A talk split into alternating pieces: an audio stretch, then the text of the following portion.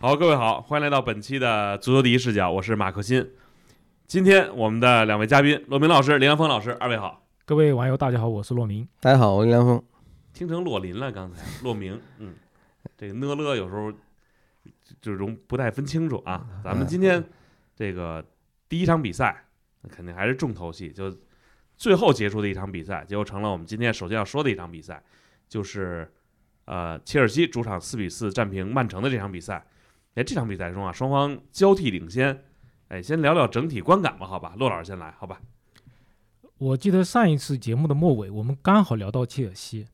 当时我就说了一个观点，我说切尔西其实他打弱队没有那么在行，但是他打强队一点都不虚。我们可以看到他本赛季打强队是一胜三平，是吧？他上轮赢了热刺，此前是先后平了利物浦、阿森纳，包括本轮。平曼城，而且他最近两场打热刺和打曼城都进了四个球。我们可以从瓜迪奥拉赛后的讲话，其实就可以知道切尔西他现在足球的本质。切呃，瓜迪奥拉原话是这样的，他说：“切尔西有呃加拉格尔、恩佐费尔南德斯，对吧？还有凯塞多这样的中场。他说这样的中场，利物浦是没有的，而且他们的中场比阿森纳也要强。”而且他们有速度有身体，好像原话还是说比阿森纳强太多了。对他，因为瓜迪奥拉平时说话比较的八面玲珑，对，对吧？他现在是冒着得罪利物浦和切尔西的危险，来恭维哦，高冒着得罪利物浦、阿森纳的危险来恭维切尔西，说明这个切尔西真的是有料。而且他说的很明白两点，一个是速度，一个是身体，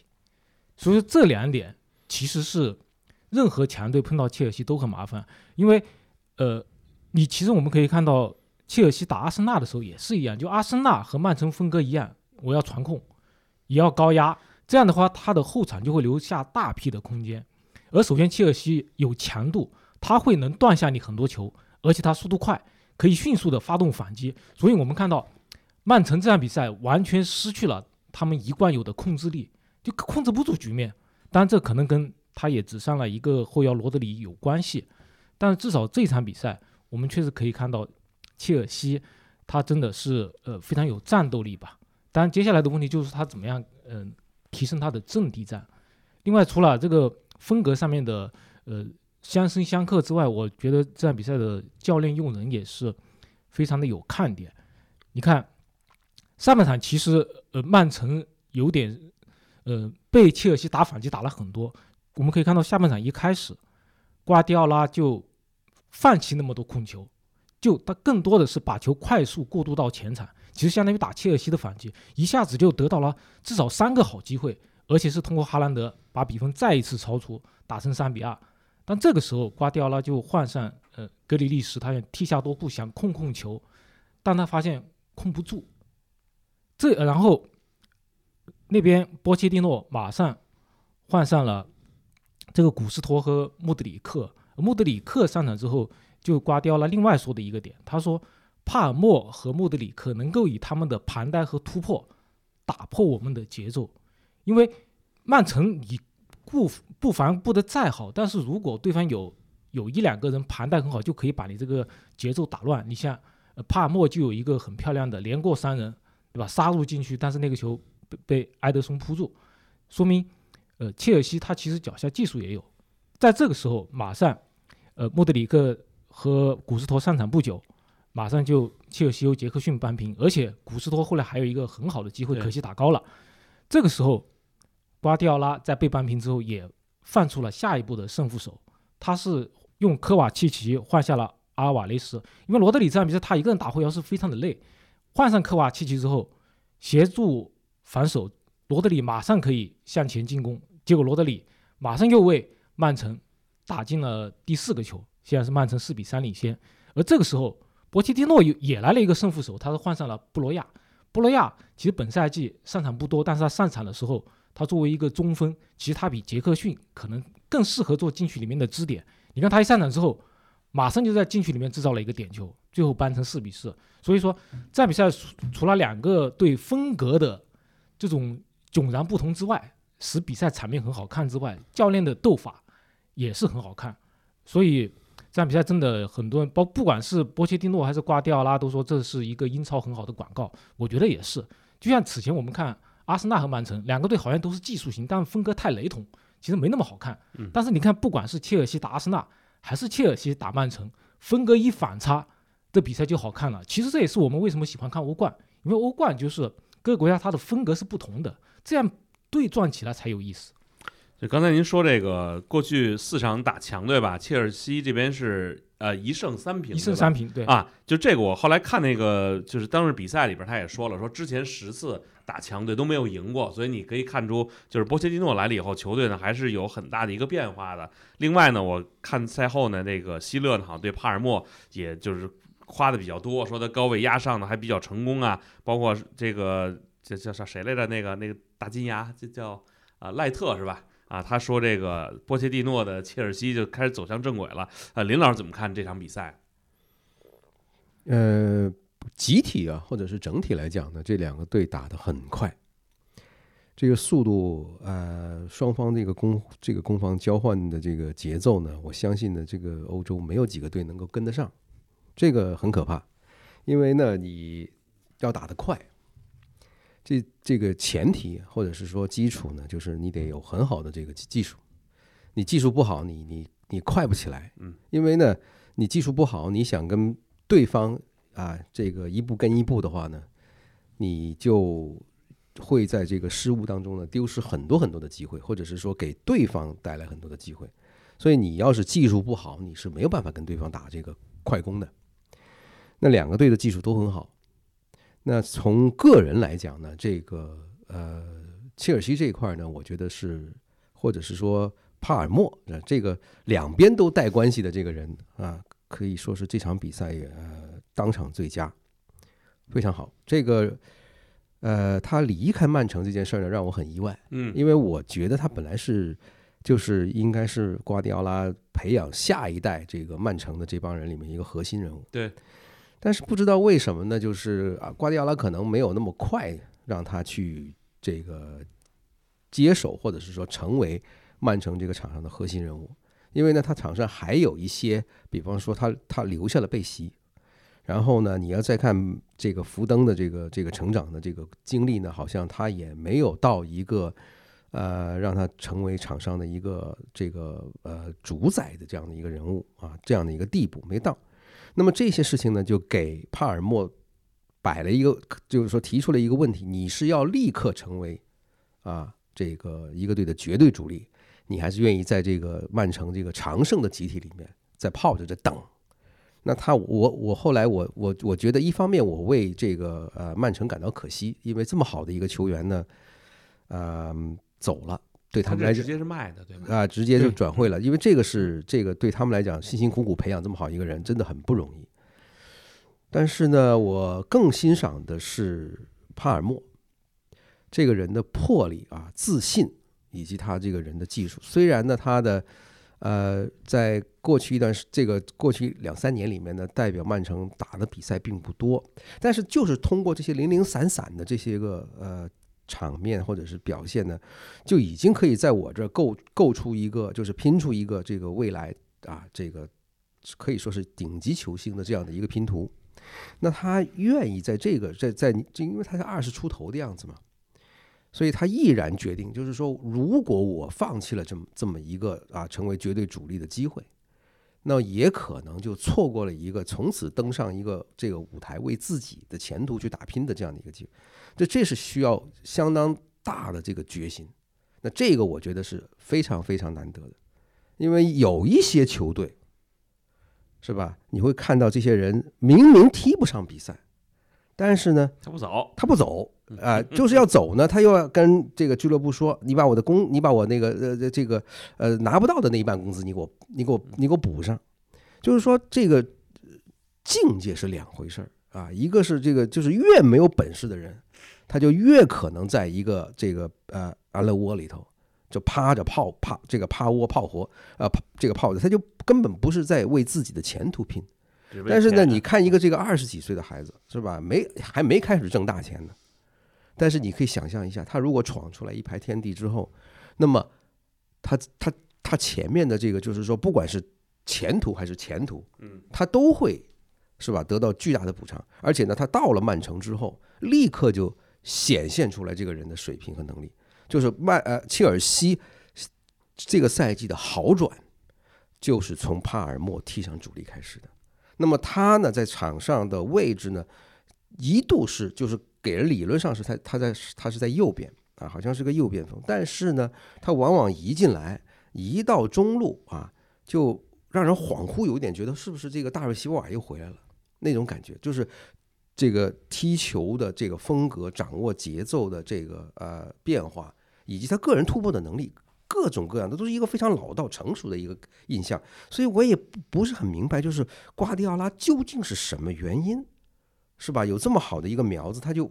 最后是吧？是到底什么不能答应他，让他走了？而且呢，你再回头看他买的努涅斯和这个科瓦契奇，并没有这个帕尔默的这样这个这给人感觉到的这种兴奋和这个激动，是吧？然后呢，你再看就是。帕尔默因为想当主力，想打主力走了，然后这场比赛他这个瓜迪奥拉换上来格里利什以后，曼城不行，就是就是这个他刚才骆老师说他想把领先的局面控制住，做不到，因为就是切尔西的这个时候呢，他还在这个玩命的这个逼抢，这个这场比赛如果是大家要了解什么是紧逼，什么是前场紧逼，是吧？这个是一个非常好的范本，你可以这个把这个比赛是吧？切片，从很多角度来看，它是怎么一个小组的紧逼，打得非常好，而且呢，呃，我从这场比赛再对比这个波切蒂诺带热刺第一次赢瓜迪奥拉的时候，那那场比赛呢没有凯恩，哎，就是就是我发现就是这个波切蒂诺他在这个推行他这个紧逼的时候呢，他。往往他就是需要一个集体是什么呢？就是我在队里头没有一个绝对的大牌，有一个绝对的大牌呢，他就会因为这个紧逼的时候稍微的放松一下，或者是说跑慢一步怎么着，那么这个紧逼就有可能打不出来。但是他这场比赛的这个紧逼非常的非常的到位，就是不单只是快，而且呢，这个不是说耍花枪，稍微这个打个照面就转身就跑。没有，是是拳拳到肉的那种紧逼，但是呢，我有有一点就是，呃，这个这个瓜迪奥拉夸这个曼呃切尔西这块的中场呢，其实是有一点，我觉得是他掩盖了这个事实的真相，是切尔西的中场呢，尤其是凯凯塞多这个人，他到现在还没有完全进入角色，他在这个盯防的过程当中，他经常会比。要盯防的这个目标慢半拍，要有可能是什么呢？他没有意识到这个人会成为下一个危险，还有一个就是他没有意识到对方传球的意图是不是自己要盯的这个人。所以我觉得凯塞多在这个队里头呢，还有一点点这个不是太适应。同时呢，恩佐虽然这个有有个两个亿的这个这个中场这搭档。看上去好像是很完美，是吧？你一个一个组织发牌，呃，这个呃这这个主主要角色是发牌，另外一个是主要拦拦截。但是这两个人其实，在切尔西这个队里头，我觉得都没有发挥到自己最好的水平。对这个这个问题到底是为什么？我们现在还不是很清楚。但是呢，呃，这场比赛我真是很非常非常的开心，因为这个比赛本来是下半夜，我想稍微看一看啊，大概拿个感觉就就就可以睡了。结果一看。收不住，真的，你你就会盯着那个座位座位上，一直把这比赛守完，太激动了，好看，真的非常好看。太可惜了，我这一直看着巴萨的比赛，然后等着巴萨什么能把比分逆转过来，结果十二点半了，我一想，哎，算了，不看不看了，先把巴萨这场看完吧。不逆转了吗？啊，是啊，这这巴萨的这场的精彩程度没有那么高嘛。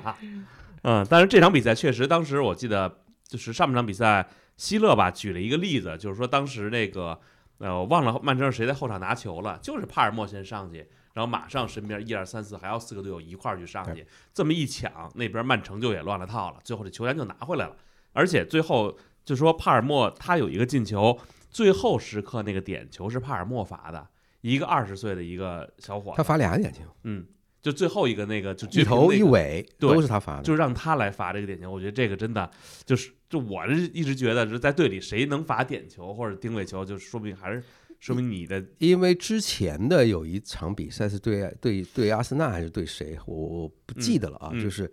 那场比赛罚了这个有有点球，本来是斯特林想去罚，对然后呢，然后恩佐呢直接就就跟斯特林说让他罚，对。就没有没有二话，不是说你能不能给大家还商量没有，你给他罚。对，那为什么呢？就本来恩佐就是你可以说恩佐是有跟这个俱乐部主席是有直线电话的，嗯。是吧？他可以可以说在这在这个队里头是吧？就跟他跟老板的关系是应该是最好是吧？就就是说他的地位是非常非常的高。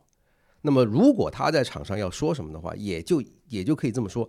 如果他觉得这个球应该是帕，从他的这个角度，帕尔默的技术水平，嗯或者是这个人的，得到阿根廷同行的这个认同，这个这个就很很了不起。是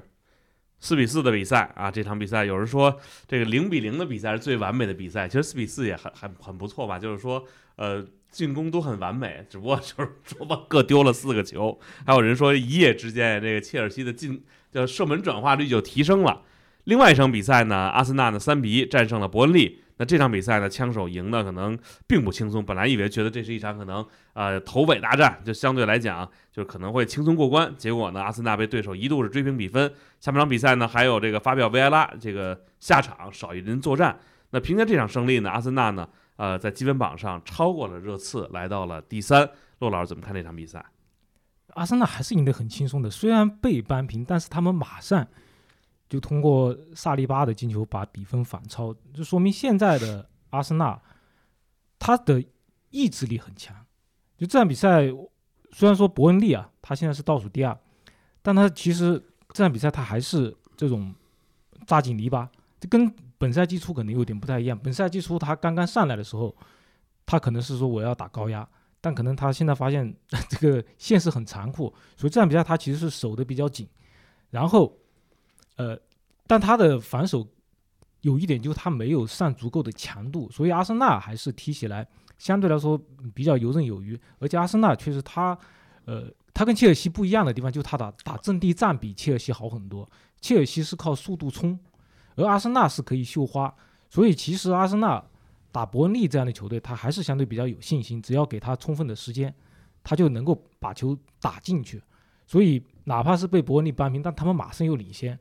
而且马上扩把比分扩大到三比一。虽然有一张红牌，但是呃，我觉得对于大局其实没有影响。就这场比赛对于阿森纳来说，真的是一场轻取。所谓的那个丢球也是一只是一个小小的警告。嗯，那就顺便说说阿森纳的同城死敌了，就是两连败。本轮比赛客场一比二输给狼队。本来当时觉得上半场比赛开场进球应该是一个特别好的一个兆头，结果最后九十一、九十七分钟连丢两个球。林老师，热刺最近什么情况？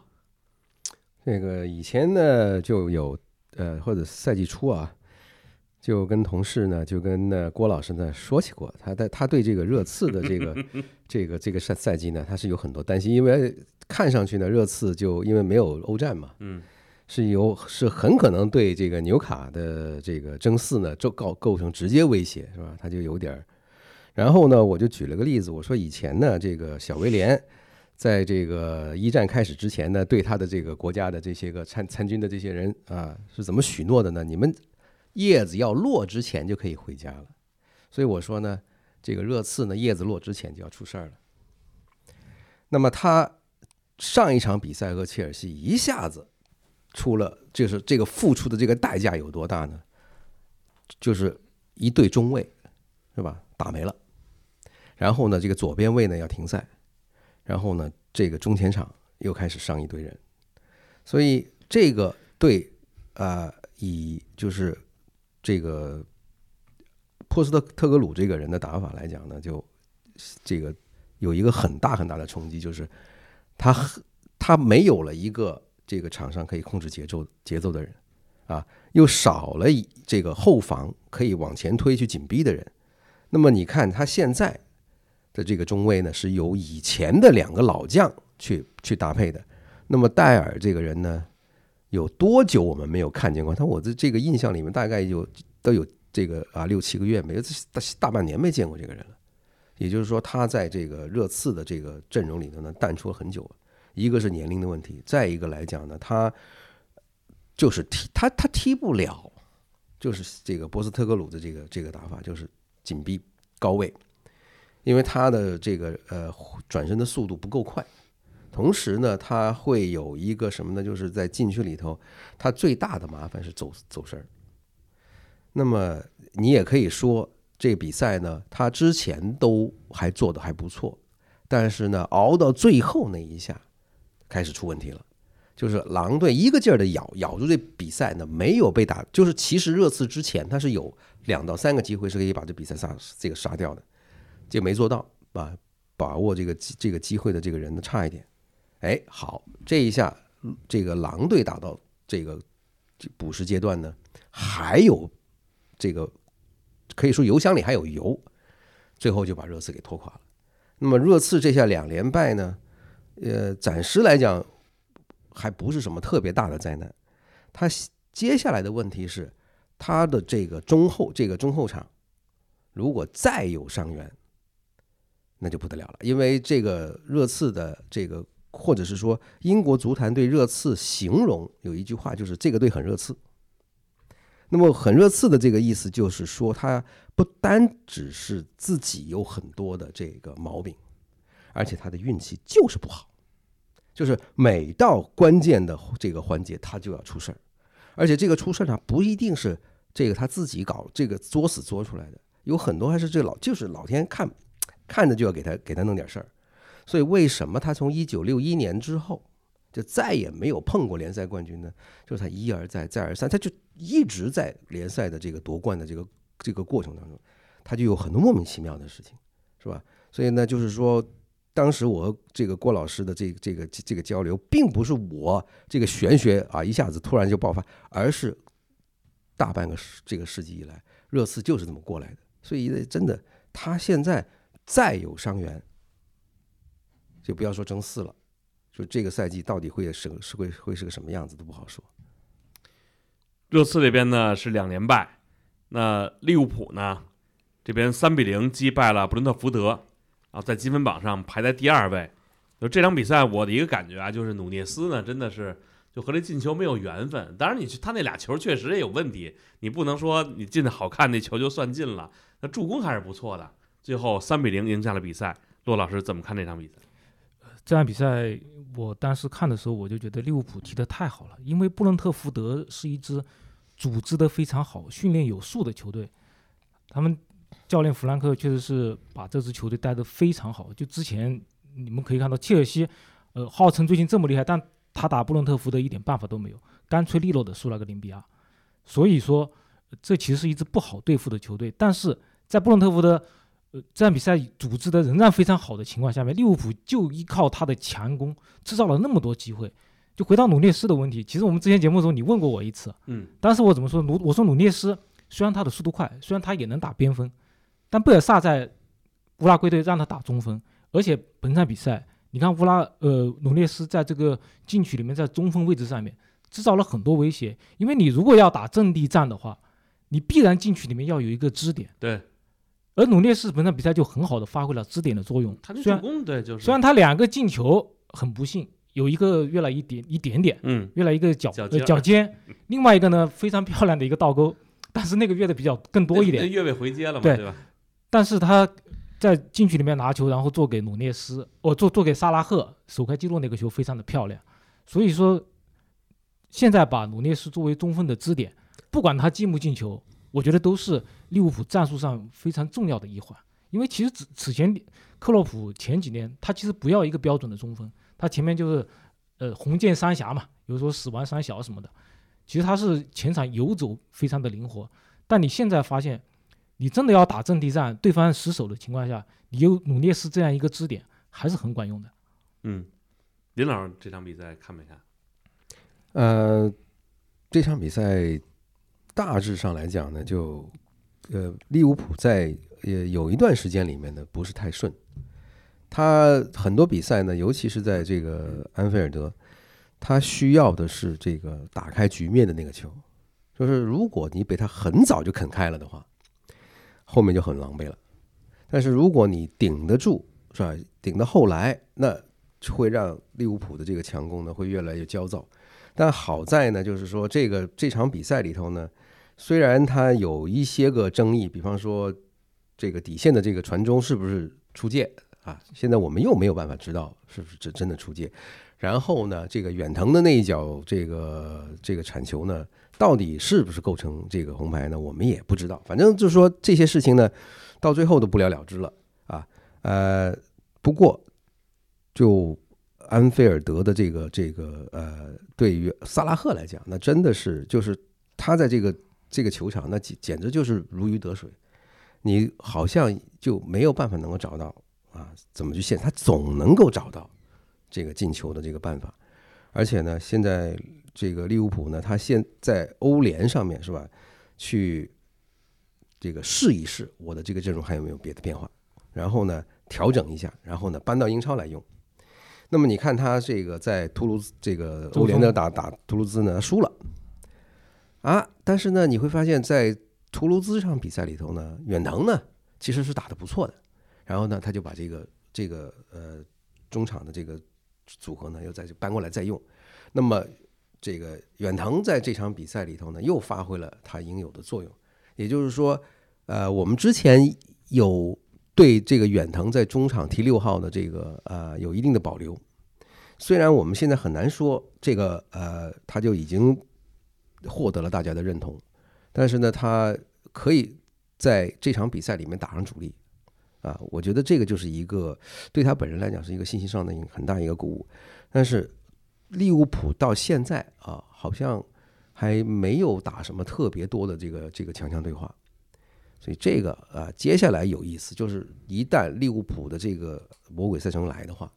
那就会对利物浦这个中场是不是还缺六号的这个理论有一个很好的检验。到目前为止。就是他前场的这个三这个这个三角呢，就是萨拉赫和这个索波斯洛伊，还有这个这个努涅斯，是吧？就是这样的，或者是说这里面其中的一个人在洛塔这个换一下，这个反正现在的这个感觉是很有用，因为呃，我的感觉是克洛普多少是想再把之前马内、菲尔米诺和萨拉赫的这个这个这个组合的感觉再再翻一次、复刻一次。成不成功不知道，但是呢，在在他在这个方向上寻找啊，这个方向上摸索。目前来看呢，好像是有那么点印象，有那么点感觉是这样啊。整体而言呢，我我我觉得布伦特福德虽然也很努力，也很拼啊，组织的很好，但你要分跟谁打，对吧？如果你真是碰到一个这个这么实力强过你很多，你又是客场的话，其实我对布伦特福德在这个地方。不输是没有任何，就是我就是输球是没有任何保留的。这主要是想让您说另外一场比赛啊，就是曼联对对卢顿，就这样一个大家以往看来就完全是不应该引起大家注意的比赛，赛前好像还挺关注，而且包括我看。好多地儿都组织的线下活动，这不知道是不是要给这个滕哈赫去送行？我想不至于，这踢卢顿这还能踢卢顿是因为赢的可能性大，所以呢大家啊就大家想乐一乐，组组织一个线下呢不至于啊，就是说这个的这个添堵啊或者是不开心的这个可能比较低，是吧？借着这个由头出来，大家见见个朋友啊，吃吃吃喝喝啊，是吧？这这这还行。你想想看，就。就卢顿这种比赛也值得去线下。你知道看曼联现在是个什么？不据说，如果这场比赛如果赢不了，不是说滕哈赫可能要下课吗？不会，不会，不会，就是因为滕哈赫下不下课，跟这个拉特克里夫什么时候官宣是直接挂钩的。因为他现在，呃，拉特克里夫这个能不能够成为，就是说哪这个二百分之二十五。是不是能够买得下来，或者是成能不能成为这个曼联的二号股东？这个事儿，他需要仍然是需要曼联俱乐部的这个集体投票。那么到现在呢，还没有落实这个事儿。那么他呢，现在是十三个亿，还是还是十三点五个亿呢？他要买曼联的这个百分之二十五，他接过去的这一块，基本上就是竞技的这一块儿。那竞技的这一块，包括就是。呃，他会不会决定曼联俱乐部的这个，呃，呃，就是原来的一把手阿诺德，你还是不是让他干下去？然后呢，技术总监还是不是还是不是莫塔夫？然后呢，再下来才是主教练。就是滕哈赫现在来讲呢，你看着他这个输的这个是吧，稀里哗啦的，或者是到现在的这个一半的比赛输了，但是他的问题不在于说，呃，输输卢顿会不会下课？而是拉特克里夫一旦官宣之后，那么这个他的前途就应该很明了了。就是拉特克里夫这个时候已经不不再需要看你现在输还是赢，而是阿拉特克里夫看你顺不顺眼。如果你是我认为的这个适合带曼联的这个教练，是吧？眼前输不是个问题。你就看拉这个波切蒂诺刚刚在切尔西上任的时候，也是输的没头没脑的，没问题，对吧？他现在已经开始好转了，这就跟老板看你是不是我这个啊合适的这个这个主教练是很直接相关的。但是现在仍然就是拖拖拉拉到现在都没有官宣，所以滕哈赫呢也就非常幸运的一而再再而三逃掉了这个国际比赛日的这个换帅的这个这个节奏。而且这比赛呢，说实在的，就是呃赢是赢了，但是一但是是一场让资深曼联球迷看了要爆血管的比赛。就是这 真的非常让人生气的，就是这个你会发现曼联的这个这这些个人，他都不配去踢野球，就有这么烂，就说你根本这个比赛就是呃不是我们强行要把这个这个第一视角变成曼联视角，而是实在是因为这个这个这个网红队实在流量太太高，不说两句吧，大家好像总觉得没完，对吧？说两句那也就够了。我以为骆老师要补充一点，补充一点就是，你说曼联吧，本赛季这么糟糕，但他现在已经上升到了第六位，而且他只比曼城少七分。曼联还没有试过，就是说在积分榜的这个这个呃上半区是吧？是在西部的时候，嗯他的净胜球是负的，嗯，这没这这个没试过，对吧？这这个有点搞笑。这场比赛确实觉得，哎呦，这就赢了也很难受，就赢了。但是但是甭管别的，就三分拿着了，就就就就可以了，对吧？因为本赛季曼联他赢球还从来没有超过一个球，呃嗯，没有，对都是赢一个。哪怕你进仨，你最后也是赢一个。对，而且你看，我就还分享一个滕哈赫的数据，就他执教曼联前五十五十场赢了三十场，这是曼联历史上第一个，而且他执教曼联前五十场拿了九十六个积分，还超过克洛普，克洛普是前五十场只有九十二分，比滕哈赫还少了四分。所以说这个滕哈赫吧，虽然大家 对他很多怨言，但是 你说这个数据上好像拿出来总过得去。所以说不应该看数据，还是应该看眼缘。我看你不顺眼，就让你赶紧走人。有一些有一些这个这个老板，他就是看这个主教练他合不合眼。嗯你想想看，他上那个伯恩茅斯那个主教练加里奥尼尔，他带队保级多牛逼的一个事儿。嗯，啊，新老板一来看你不顺眼，踹了换成伊劳拉了。啊。是结果呢，加里奥尼尔现在带狼队带的很不错，嗯，对吧？这场比赛不就逆了那个热刺了吗？是，对吧？嗯所以我觉得这个其实呢，这个话题呢，应该是本赛季这个本土教练的三杰。那一个是这个埃迪豪，一个呢是呃加里奥尼尔加加里奥尼尔，还有一个是戴奇。嗯，那戴奇呢，他现在是在英超呢拿到了呃，反正最近一段时间吧，英超是这个呃三个赢了三个客场。赢了三个客场啊，就是这个赛季到现在十二轮，他赢了三个客场，这是对埃弗顿来讲是什么样的一个变化呢？就是过去两年，过去两年里头，埃弗顿在英超才赢过四个客场。就是你想想看，就是说戴奇的这个人的能力，他确实在因为过去在伯恩利那个队是盘子太小，是吧？没有没有多大，但是他稍微换到一个这个盘子大一点的俱乐部，是吧？手里手里的牌稍微多一点，他就能够玩出花。而且这个呃，可以这么说，在过去的两年里头，埃弗顿才试过客场进球两次，在进球在两个或三个以上，但是他这个赛季呢，他已经有两次是吧？进球客场进球两个或者三个以上，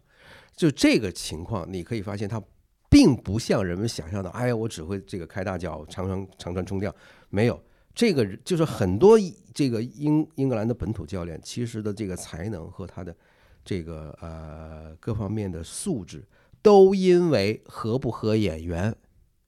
被埋没了。就是很多俱乐部的老板一看，哟，你这人说话不能说 good evening，滚蛋，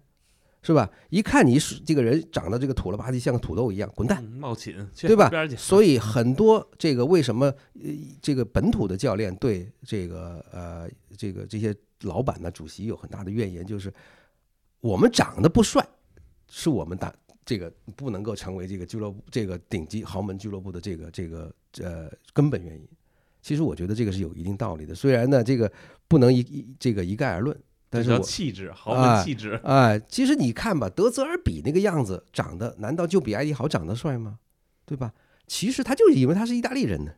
对吧？意大利人找一个洋帅呃，对吧？意大利人长得帅，也或者意大利人的口碑在外，他就自然而然就得到了机会。所以，所以这这个事情真是没法说。要感情这个老不列颠也要把自己整的洋味儿十足啊！这看来这个还是各地方都有这种习惯。说说西甲比赛，这场比赛皇马无比大胜巴伦西亚，巴萨呢二比一险胜阿拉维斯。先说说皇马吧，皇马这场罗德里戈算是爆发了吧，两个进球，两个助攻，这好像很少能看到他这么表现好的一场比赛。而且巴伦西亚大家都觉得啊，这场比赛这么五比一赢的，那表现不错。但是其实巴伦西亚往往是这样，就当你觉得他有一定有一战之力的时候，他准准对给你来一个拉胯的表现，让你觉得自己真的是不应该高看的。其实瓦伦西亚这场比赛从比分上看是输得很惨，但你只要看比赛，你就觉得瓦伦西亚其实踢得还不错。其实最关键的是皇家马德里，他一开场就领先了，呃，就是卡瓦哈尔一个远射一个世界波领先之后，瓦伦西亚其实他发动发动了很强大的攻势，也制造了很多机会。我说实话，从瓦伦西亚的层面上，他已经做得够好了，只是接下来两个巴西人维尼修斯和罗德里戈。爆发了，而尤其是罗德里戈先给维尼修斯助攻两个，然后自己进两个球，然后比分看上去相差很大，但其实从瓦伦西亚以自己的实力，而且是做客，踢得已经很好。呃，我再说说这个，呃，维尼修斯、罗德里戈，其实可能之前节目中也也提到过，说他们可能本赛季表现没有那么好，我其实挺为他们可惜。就你看他们刚刚状态恢复到一个特别好的时候，马上又要回去打世预赛去了。这就是南美球员非常尴尬的一点，他们完全会受到南美区世预赛这个往返奔波的影响。你就说利物浦，你就会发现麦卡利斯特他的表现就完呃本赛季就不如索博斯洛伊，而且我之前也看到有呃利物浦的当地的民宿在批评呃批评这个麦卡利斯特表现不好，但你要想一想，人家呃连续三个月都要回南美打世预赛。现在又要回去了。我我们可以记得上一次我们批评，呃，不是说批评了，就是说罗德里戈和维尼修斯表现不好是什么时候？就是刚刚打完南美区世预赛，而且巴西队灰头土脸，一平一负，他们回来之后踢得很差，这个时候还不如上何塞卢，他至少他在锋线上能当个支点。但最近你看，他们不用，呃，至少是回不用再回国，在短期之内不用再回国，就慢慢的。状态就调整出来了，而且最近哪怕在贝林厄姆不在的情况下面，另外一个年轻人布拉辛迪亚斯也终于得到了这个千呼万唤始出来的机会。所以这两场，不管是周中三比零胜布拉加，还是这一场呃大胜瓦伦西亚，这三小其实配合得非常好。所以这其实也是给安切洛蒂呃接下来进一步轮换吧有信心。一般安切洛蒂他不是特别喜欢轮换，但你看布拉辛迪亚斯和两个。巴西人其实配合的特别的默契，但其实安切洛蒂还有一个后手就是土耳其的新星居莱尔，但这个居莱尔加盟不久，他已经在伤病上面有人说是完成了帽子戏法，但这个这个不不应该这么说啊，他就是他刚加盟不久，而且是一个年轻人，就已经受伤了三次，所以最近有条新闻说皇马的这个医务的主管被炒掉了，我觉得大家已经批评他很久了，所以他应该出来背锅，我觉得也是合理的。呃，另外一场比赛，巴萨二比一胜了阿拉维斯。这场比赛呢，难得就是，就是我们说不能说是阳间时间吧，但至少这个时间还能接受。十一点一刻的比赛，然后看了，结果开场呢就让人打了一个。当然，这个林老师一向是吧，不太待见的腕子，这个这场比赛两个进球啊，头顶脚踢，这个啊还是帮助巴萨拿下了比赛。我看有一听友也说了，说这个呃这个巴萨这个成绩好不好，还是得这个中锋发挥的好。林老师是不是觉得中锋对任何一支球队来说，真的还是比较关键的？你有没有中锋呢？其实也看人，对吧？你如果有这个合适的人选呢，你不踢中锋呢，当然可惜。但是你要想，当年这个瓜迪奥拉又不是没有，是吧？他有过埃托奥，有过这个伊布，但是他觉得我用梅西来这个踢这个。这个假中锋的这个感觉更更更好，他不用是吧？但是呢，兜了一圈回来以后，他现在用这个哈兰德，要用用又用的这个是吧？非常的顺手。其实呃，有这个呃，要不要中锋这个问题，或者是说中锋用不好、用用的用不好的这个问题呢，其实和中锋这个人的能力是有很大关系的。因为呢，中锋来讲呢，他首先呢，就如果你是像莱万这种，是吧？首先就是这个你要把握机会，是吧？其接下来呢，就会有这个呃围绕打法上面的各种这个变变动变化。那么你要不要这个中锋去紧逼，还是说他不参与紧逼？你要不要这个中锋有速度，或者是说你要不要这个中锋是在这个你的打法上面来讲有抢占这个制高点的这样的一个作用？那对他来讲会就是呃对这个中锋的要求定义各方面来讲就变得非常的复杂。但是中锋的这个角色呢，你看就是足球的这个或者是位置上的这些这些呃。名称的变化很多很多，这个名称都要不就消失了，要不就已经变了，是吧？就是说，原来最早的就是咱们的这个这个这个词汇里的什么叫后卫、前卫、前锋、内锋这些呢，很多慢慢都已经去掉了。但是你说发现谁呢？就是中锋和中卫是永远不会跑掉的，嗯，对吧？这哥俩是这个孪生兄弟，一直都词就没换过，对，没换过，嗯啊。但是呢，只是说有的时候呢。有的人的角色呢，会围绕着这样的一个这个这个概念呢，他会绕，对吧？他会说这个出了一个假中锋，是吧？嗯。但是呢，不管你怎么假，中卫不会有假，对吧？没有听过人有假中卫的，对吧？但是中锋这个概念就是，如果你的这个队里头个头都是小，小个头，技术特别好，非常的灵活，速度快的话呢，那么你要一个大个儿就不太合适了。但是呢，如果你这个队里头都是这个一米九几的这种，像类似这个空这个是吧，像皇家空军这样的一个身材，那你不打长城冲吊也不合适，是吧？所以看情况，就是如果你这个队搭配的好，但是呢，回过头来我们又发现呢，就就是说莱万这个这个人，不是说我个人对他的这个看法是出于什么样的这个这个呃偏见，而是这个人确实没有给人一个。就是呃，冠军靠他的那种感觉，就是说，现在在拜仁也开始说了啊，这不是莱万牛啊，这这是拜仁太强大，一直都是，就是说拜仁的这个集体给予莱万的这个个人的这个荣誉有很多很多，对吧？那么你如果现在看，就是但是呢，就是如果这个人他换到别的队去，就很一般了，对吧？那巴萨现在就是说，当然他会有一些场面踢的。非常的这个呃，让人觉得不爽滞涩，但是整体感觉你会发现，巴萨的这个球员的这个个人技术，他完全不是不应该是现在这个样子，只是说哈维可能现在碰到的问题就跟波切蒂诺之前他也要去找这个拼图的这个感觉是一样的，因为他现在有很多的年轻人要提拔起来，对吧？这个面临的这个球队里头要换代，他。是刚刚来的时候是吧？俱乐部拼命的抬杠，拼命的抬杠，抬了一帮球员进来是吧？救急要把这个成绩给他捞回来。但是呢，这个接下来他会要看哪一些人是吧？需要能够这个这个顺顺这个适应他将来的需要。所以他现在又在为他很多事情，我相信他是在考虑到巴萨之后的这个打法的变化。因为像他这样的一个教练，在那样的一种这个风格里面成长起来。他不可能一直都干现在这个样子，对吧？他这这个我是这这个对他来讲还是很有信心的。其实这场比赛还有一个中锋，我不知道马克，你看了比赛，你对阿拉维斯的中锋有印象吗？那太有印象了，那人太糙了，真的。如果那人射术好一点，上半场巴萨可能就把这场比赛交代了。对，他是开场应该是十呃十八秒，对对，就帮助阿拉维斯进球。但这个人他是。呃，应该是尼日利亚后裔，但他是为西班牙青年队出场。对，他身高一米九三。对，就是西班牙未来有一个可能有一个黑人大中锋在场上搅和。一第一个球呢，我觉得那个丢球其实是古里迪那个带球特别好，因为他带球的时候呢，他在靠近这个巴萨的防线的时候呢，当时所有的防线都预备他要可能往前直塞，去准备预防这个这个中锋。他的名字还挺挺奥。奥莫罗迪翁啊，奥莫罗迪翁，你叫萨穆吧。对萨穆，对萨穆埃尔，萨穆就预防这个大中锋的往里冲。我怎么听的有点像乌鸡白凤丸的感觉？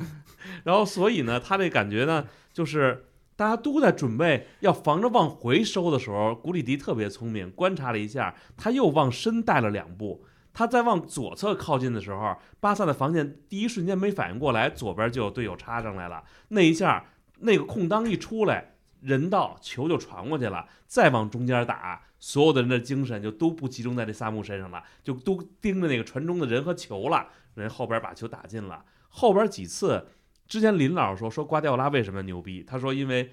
瓜迪奥拉解决了一个足球史上难题，就是小个打大个儿。人家这场比赛就是研究好了怎么用大个打你小个，尤其是孔德打中卫，人家那个大中锋就贴着你孔德这块打，而且每次他有一次想跟孔德斗斗技术，他一伸脚，人孔德就把球掏走了，他知道自己没戏，后边就拿身体直接跟撞成锤一样，孔德一点脾气都没有，而且经常是人家速度肯定是跟孔德比，可能我的身位还落后呢，但我上一级孔德就飞了。昨天我发微博，我说这基本上快把孔德拿在手里当牙签使了。这这中锋已经等打了大概三十多分钟，您看阿劳霍就和孔德换位了。我不知道是这哥俩自己阅读了比赛，发现以后这么打比较好，还是主教练的意思。反正孔德绝对不能再在那儿了。他如果再在那儿站的话，阿罗霍一米九一，往那儿一站，那哥们就不敢过来了，他就去贴那边那个伊尼戈马丁内斯去了，因为他觉得那个是个小个儿。但这个人，我觉得这个中锋真的。年轻有冲击力，但是这射术太糙了。这如果真的是，呃，技术好一点的话，再有一但分的射术再强一点儿，肯定我觉得上半场比赛可能就二比零、三比零了。这球还年轻吧？其实这场比赛哈维，我觉得他有一个问题，就是他的中场布阵就完全没有防守中场。嗯，他是由金多安打中路，然后左边佩德里，右边费尔明。那中场谁来防守呢？所以上半场其实巴萨被打得很惨。对。就像刚才说的，如果不是萨姆射术欠佳，上半场巴萨可能不止零比一。而且关键是中场那块儿，我其实觉得昨天那个比赛可能上这个罗梅乌会更好一点。我很奇怪，可能最近哈维斯手里面牌很多，他在加维不在的情况下面，罗梅乌也不上，我觉得很纳闷。其实罗梅乌本赛季上场的比赛其实还可以啊，或者至少你这场面你不用他。你大场面你更指不上的呀。对啊，你中场你没有其他反手，你要这个罗梅乌至少他人能守住那个位置嘛？对，所以我有些有些不太理解。是昨天等于是你，因为其实昨天阿拉维斯就尤其看上半场比赛就很明确，人家不干别的，就跟你上身体，只要上身你一撞你，你而且裁判昨天吹的也松，就好多球都不吹，所以大家就觉得就。当场的球迷，包括巴萨球员，可能很接受不了，说那这球你都不吹吗？可是人家是合理的冲撞啊，你自己你干不过人家，那那足球场上，你你如果这样的话，你踢切尔西，你说怎么呢？就刚才林老师说，切尔西这个队身体身叫身体硬，速度快，我想我这要是碰上巴萨呢，巴萨真的都不知道自己怎么输的可能。你再想一想，就为什么最近几场哈维的场面都不怎么样？你要想想看看他为什么打皇马场面好？他莱万不在的情况下面。其实他是少了一个进攻型球员，他把中后场全垒住了。对，而他现在莱万复出之后，他又上费迪克斯，又上坎塞洛，中场你又没有这种防守型的中场，那你谁来防守呢？嗯，你没有强度，那么你自然而然被皇家社会给掐住了，你对矿工也控制不住局面，对阿拉维斯也感觉场面失控，这其实是很正常的。所以接下来就像林老师说的，哈维。我估计还要好好的调整一下他的阵容。我觉得哈维现在压力比较大，就大家真的不知道为什么最近好像大家都该就是来批评他，而且这口诛笔伐的还比较多。很正常嘛，谁不被口诛笔伐呢？对吧？哪个联赛？我看有人发了一个发维哈维在这个发布会上，就那次有点这个潸然的这种状态，我不知道是真的假的，是不是这场的？但是感觉真的哈维在场边太郁闷了，我觉得。正常，教练不都这样嘛？你一两场没踢好。不不说是没赢球了，场面差一点，人家也要骂你。何况你是巴萨呢，对吧？你皇马、巴萨这种级别的，包括拜仁，拜仁，你看他一路在赢，图赫尔挨的批评少吗？那那些民宿天天找他不痛快，什么哈曼啊，对吧？什么绍尔呀，对，是吧？你甭说这个了。但是你你你这一轮吧，纽卡呢也被骂，哦被就那然后呢，特里皮尔那个队长跟就怒了。我还想问您，跟球迷对喷嘛？您说这个跟球迷对喷这样对不对呢？呃，他解释一下还是可以，没必要啊。就是第一个，首先来讲呢，你跟球迷较劲儿呢，没结果，对对对吧？对，因为他们花了钱来看来看球，本身是对球队的支持，对吧？是没看到好的这个结果，或者是没有看到自己想看到的场面呢，发几句牢骚，要求 要要这个退钱，嗯，是吧？这个也很正常。那你说，如果我问他，你能当教练吗？不不不不，这这个个这个不能这么说啊，嗯这不能这这个杠不能这么抬。但是呢，我觉得特里皮尔当时的这个反应呢，是因为他觉得这个球迷的这个呃这个这个呃批评的这个方向是错的，就是纽卡现在这个伤员特别多，嗯，对，那伤员特别多呢，他这场比赛就有一个大概十几岁的孩子要要要上场是吧？那个叫嗯这个麦里的这么一个孩子上来，那么他的这个因为纽卡他他是以比赛上身体强度的这个为为标志的嘛，那肯定就在这一块呢就达不到这个球队平时表现的这个这个平均水平。那你看这场比赛，你可以感觉到纽卡的一场就是跟上一场打打那个多特是一样的，就没有就是觉得是特别的蔫儿，没有就这个场面而言呢，他既没有让多特觉得好像被摁着这个一一顿被一顿暴暴锤是吧？嗯这个很被动，而且呢，这场比赛你打个伯恩茅斯你也这么这么被动对吧？所以这个，因为你甚至有的有有一种感觉，就是说这个是不是埃蒂豪回来还债来了是吧？那么有一点就是他让这个特里皮尔呢特别委屈，就是我们已经皮包骨头了，是吧？就伤成这样了，是吧？这个一场比赛，我们不是不想拼，我们真的就是这个不兴奋，或者是说没子弹了，啊，就是说你你有一些有一你要你就就说你们不要老拿这个是这个是吧？这个怎么说呢？呃，实况足球啊，或者是说这个摇手柄的这样的一个工这个这个事情来来来来这个要求我们，嗯因为有很多的球迷真的是被游戏这个养大的，他们不知道这个人体比赛嗯跟你的手柄打比赛是两回事儿，嗯是吧？因为有一些球迷是真的不知道，就说，哎，我这个扒拉一下，这个球就传过去了，为什么你们做不到？哇，您这么想啊？你手踢比赛，你一般都是一场九十分钟的比赛浓缩成十分钟或者十几分钟。你要是你场场比赛都是拿手踢九十分钟的比赛，你可能扒拉手柄也有扒拉不过去的时候，对啊，自己皮了。因为有有人受伤，而且呢，每一个人可能上场的时候身上都有那么一点点这不妥那不妥，嗯，而且呢，跟对方的身体一接触，可能就会让一些本来不是那么大的问题可能放大，嗯，是吧？那真实的比赛打起来，就是这个是球迷啊，有有这个不一定能够这个体会得到的，是吧？当然，这是作为球迷来讲呢，现在有一个趋势是，就是球迷更多的在这个时代呢是消费者，对是客户，是吧？嗯，所以他总觉得我花了这个花了这个一块二毛五呢，他就应该是指手画脚的那一波，微微两块九毛九呢。是吧？是这个这个情况谢谢各位啊，对，对大家还是得支持我们啊，啊，以后都不仅花两块九毛九，也花四块九毛九啊。这个特里皮尔的这个情况就跟这个哈维这段时间受的批评有那么一点点相通，就是球迷不大能够体会到这个岗位的这个压力，嗯同时呢，职业比赛呢有多大的这个这个困难？因为我的感觉是，哈维呢，他肯定不是说我就着眼于现在，我给你一次一一场球一场球这么赢的攒，他可能要想的是我我要在巴萨干的长久，我要用什么样的一种方式来立足？这个是一个真正爱俱乐部的人，他会去想得更长远的。因为有一些职业教练他不这么，这有些教练是职业教练是说我赢一场就是我的，我赢一场就是我的，嗯，将来吹牛逼是吧？我多少个主场没输过，多少主场连胜，这都是拿出来可以摆谱的。对。但是呢，如果你是这个俱乐部一一手养大的，那么你对这个俱乐部的感情，一旦有这样的机会去报效的话，你会想得很远，是吧？为这个俱乐部能够打一个一个好的基础。现在的这个问题就是，他分明是在尝试不同的办法去、不同的方式去去比赛，但肯定会有遇到这个不顺的时候，是吧？有些是可能比较乐观、过分的乐观，有些时候是可能是真的因为。你即使是想用这个人，发现他的状态不好，你也没法不敢用，是吧？这个情况内情，咱们现在都一时无法。这个这个确实，就像您说的，就是第一个赛季哈维回来的时候，其实很明确，就是他第一个回来半个赛季，那半个赛季为什么那么多人？很简单，赢球进欧冠那是硬道理，明年不能没有欧冠。对，第二年也很简单，就是我要把这个球甭管好看难看，我都赢下来，因为最后我要拿西甲冠军，嗯我必须一花了钱了，第二我拿了西甲冠军，我明天才有商业合同，才有赞助，我要把这个成绩拿到手。没错，但可能这个赛季您这么说，我觉得理解了一点，就是说哈维他开始有自己的足球追求了，而且他要考虑未来我要在这个俱乐部怎么布局，我的球队要建设成什么样了，这是一个长期的一个思路了。你对比一下，安切洛蒂可能就要就就说下个赛季可能就离开了。对对，那么如果是安切洛蒂离开的话，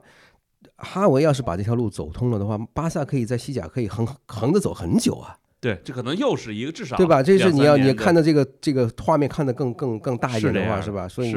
你应该要早一点布局嘛。嗯，那谈谈意甲吧。米兰这轮比赛客场二比零领先的情况下，被莱切最后给逼平了。但有人说这个红鸟已经在人在找人来来替这个皮奥利了。您觉得皮奥利有没有可能，呃，就今年就带不过去了？嗯，反正我觉得现在要炒掉皮奥利太早了。就当然这场比赛可能很多人会找出他的用兵的问题，其实最大的一个疑问手是右后卫他上的是穆萨，嗯，而且是穆萨，他是在卡拉布里亚受伤之后嘛，他就没有上弗洛伦齐，是用穆穆萨去踢右后卫，而穆萨是第二个球他在右边路带球被断，导致莱切进第二个球，这是非常大的一个疑问手。但是从更长远的整个赛季来看，我觉得你现在炒掉皮奥利是为时过早。很多人就会跟国际米兰对比啊，那为什么国际米兰已经领先这么多了，尤文也追上来了？但是你你要仔细看一看，两个米兰他面对的处境是不一样的，就他们的欧冠小组是完全不一样。刚才提到纽卡斯尔这么糟糕，但你会会发现，多特蒙德其实也本轮也输了，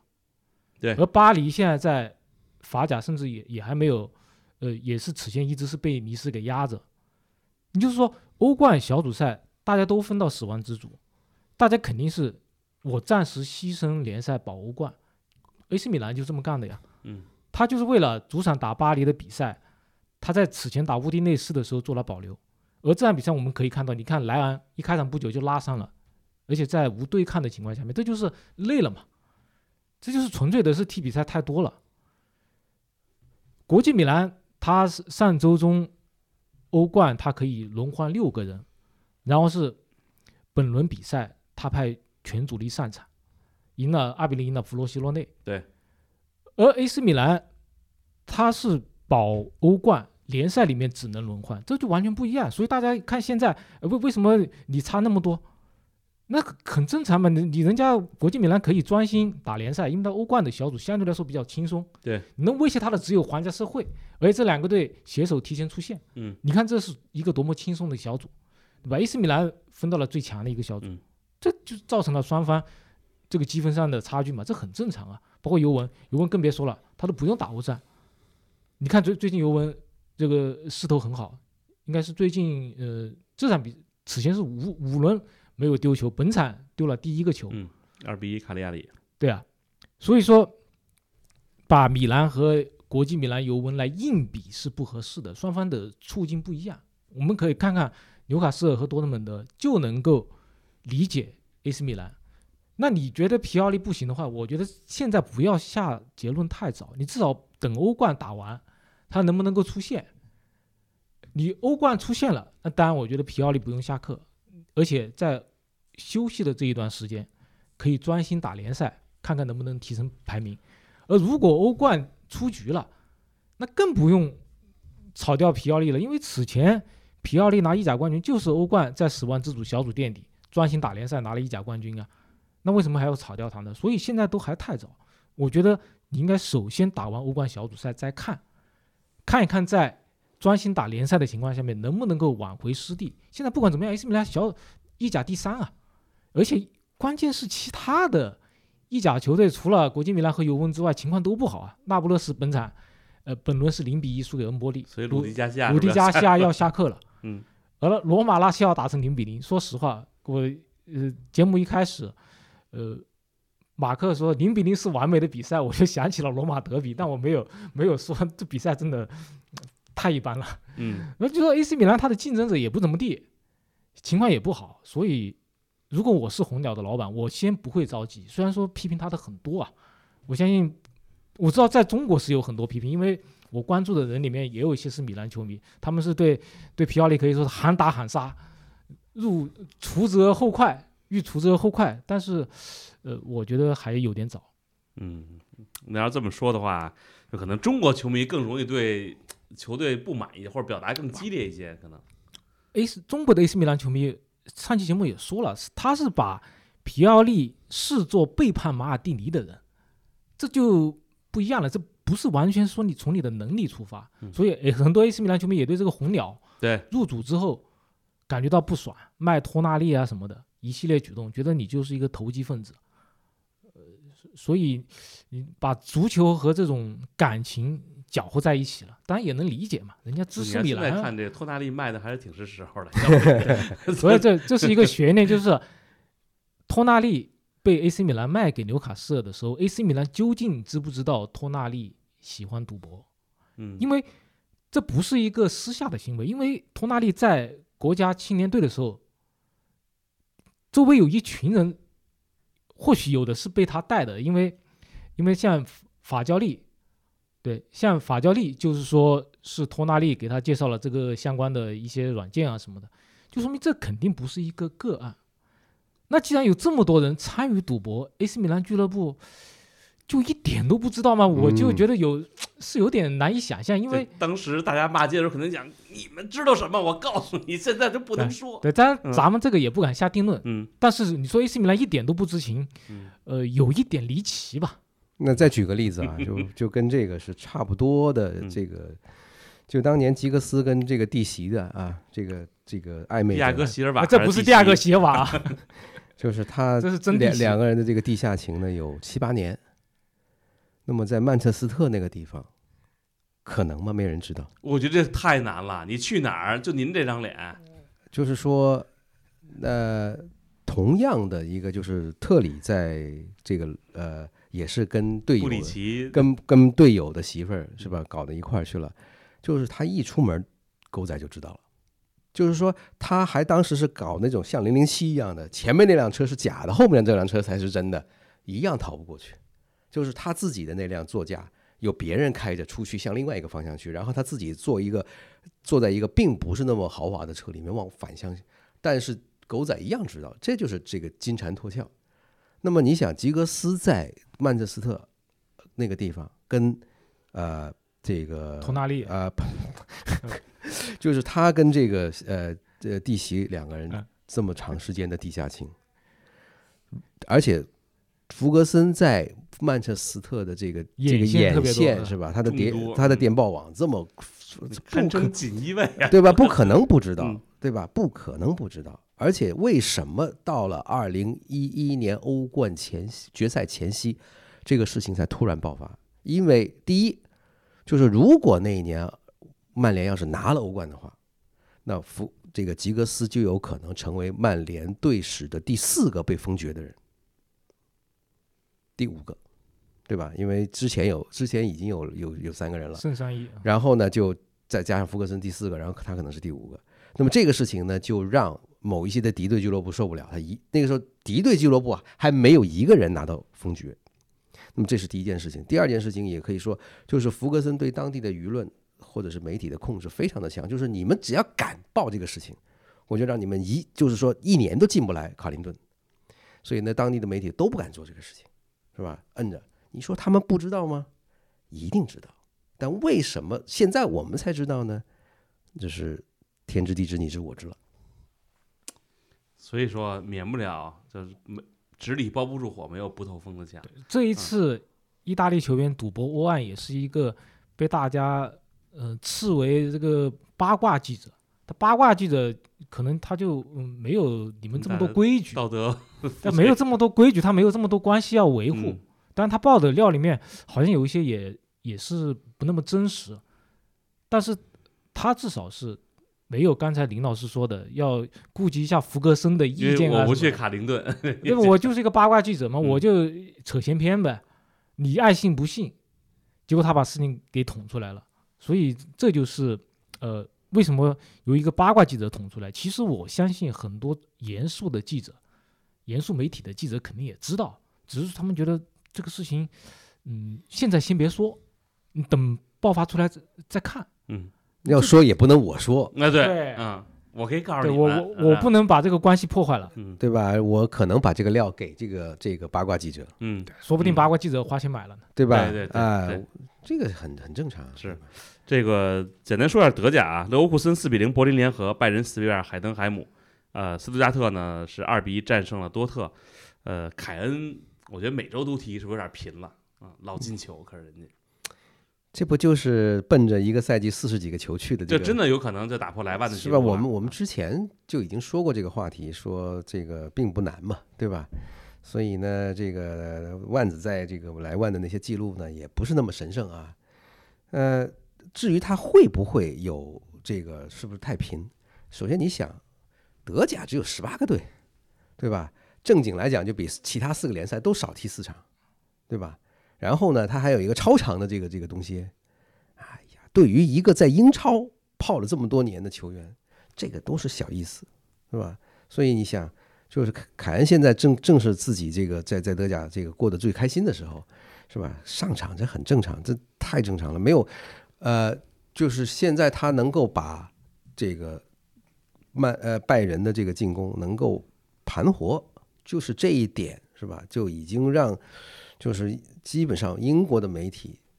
就高度关注德甲现在的这样的一个动向啊，就是他带来的一个一个一个变化。这个有人我忘了在哪看了，有一人说说，哎呀，说现在凯恩已经拿到上赛季德甲金靴了，就这个我就觉得 啊也好，我觉得大家多关注关注德甲，可能有利于以后这个德甲的推广，包括这个呃凯恩，我前两天看德甲联赛那个有一个突如其来的对他一个德语测试，但凯恩德语好像还真的不太灵光，就进球几个词儿他知道，但是什么越位啊，还有包括这个叫什么呃教练呀、什么的，现在啊冠军啊，你问凯恩，凯恩真的是一不，这德国人的英语比英国人都要好，他为什么要学德语呢？对吧？而且我看到凯恩他最近他有一张图，就是他拿出那个德国人表示三的手势来庆祝自己帽子戏法。啊，这个他们说啊对，德国人和英国人用那个手指来表示三是手势不一样的，对对对就说明他慢慢在融入德国。而且这场比赛啊，虽然说凯恩本赛季进球很多，但大家我不知道看了这场比赛他的两个进球没有？说实话，技术含量比以前的那些吃饼，嗯当然吃饼也是要靠本事的啊，但是至少比之前的那些吃饼技术含量高很多。第一个是拿球一个转身抽射，第二个球是他是一个远程的头球，那个球真的体现出他的腰腹力量，对吧？他的制空能力，这两个球作为一个中锋真的是非常的完美。这说说到这，想起之前是应该是《无耻混蛋》吧？那个电影里头，就之所以认出那个人他不是德国人，他就说三杯威士忌的时候他用的这个手势，然后没用这个大拇指叫叫食指和中指的这个三，所以一下就被人给认出来了。最后刚才有这个听友想说，让咱们再说说这个呃姆巴佩不去皇马这个事儿，陆老师您简单给说说吧。这是上周应该塞尔电台，对嗯，他说皇马决定放弃姆巴佩，嗯。他还给出了三个理由。第一个是说他工资太高，嗯。第二个是说他年龄现在有点大了，嗯，还有一点是说他最近嗯前几年吧嗯，在这个转会风波中一直在闹，所以对他的这个呃情绪，对他的这个可能品行有一些怀疑。我更觉得这就是一个烟雾弹，因为皇马都已经追了姆巴佩这么多年，如果他在明年不要掏很多转会费，当然你的签字费应该是少不了。在不用掏很高额转会费的情况下面，能够拿下姆巴佩，何乐而不为呢？我相信弗洛伦蒂诺对于他来说，明星